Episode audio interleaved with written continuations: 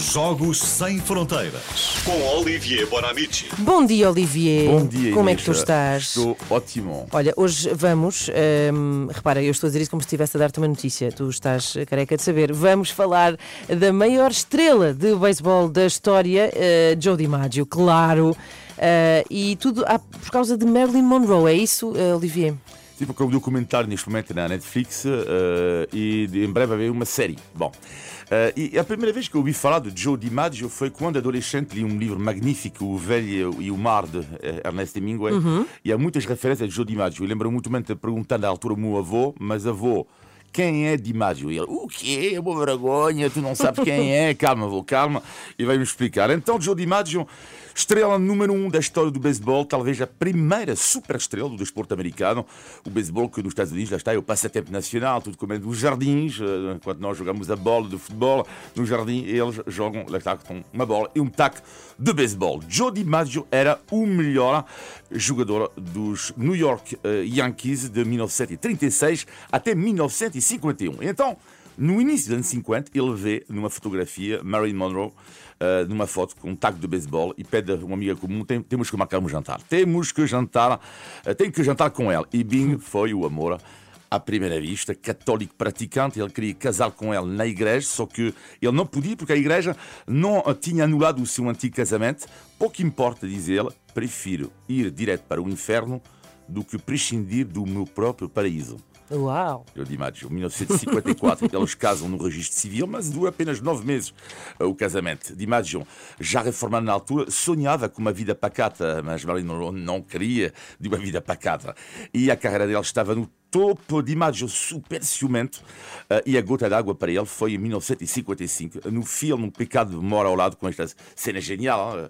Marilyn Monroe com esta, o vestido branco a, a levantar. Clássico, Só sim. que houve 15 takes. Então, para um homem ciumento, super ciumento como ele, ver a sua namorada, mulher, lá está com a saia levantada e com os fãs, o delírio dos fãs, dos atores que estavam lá a ver, mais um take, mais um take. Foi Não, demasiado para ele. Foi demasiado. E então acabou. Após o divórcio, eles ficaram mesmo assim amigos. Joe esperava por ela, sempre esperou que ela o amasse de novo.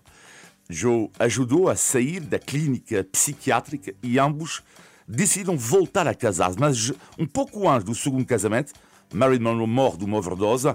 Joe DiMaggio tinha na altura 48 anos e nunca mais na vida ele teve uma mulher. Durante 20 anos, três vezes por semana, levava rosas no cemitério. Joe DiMaggio não era um homem perfeito, longe disso, mas sempre teve a classe.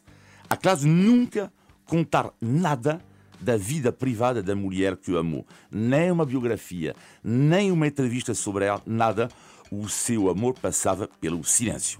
Joe DiMaggio morre em 1999, no mesmo ano, um pouco tempo depois, no estádio dos Yankees de Nova York. Paul Simon pega na sua guitarra e canta Para onde é que foste, Joe DiMaggio? O que é que estás a dizer, Miss Robinson? Joe foi-se embora para sempre. Where have you gone, Joe DiMaggio? A nation turns its lonely eyes to you. Ooh, what's that you say, Mrs. Robinson? Jolton Joe has left and gone away.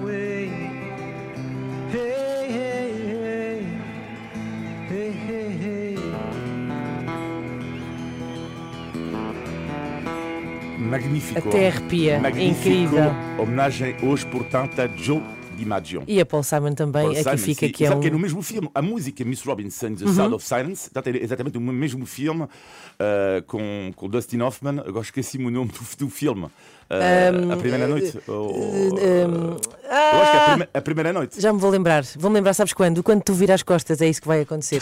Então, eh, e este documentário está disponível na Netflix, um Sim, documentário exatamente, sobre. o mistério eh, de Marilyn Monroe e em breve a série The Blonde. Blonde em inglês. Blonde talvez vai ser traduzida em português por loira, mas é uma série é que eu espero, eu espero imenso para saber um pouco mais da vida de Joe DiMaggio e de Marilyn Monroe, claro. Muito bem. Olivier, bom dia, beijinhos, até Obrigado. segunda-feira.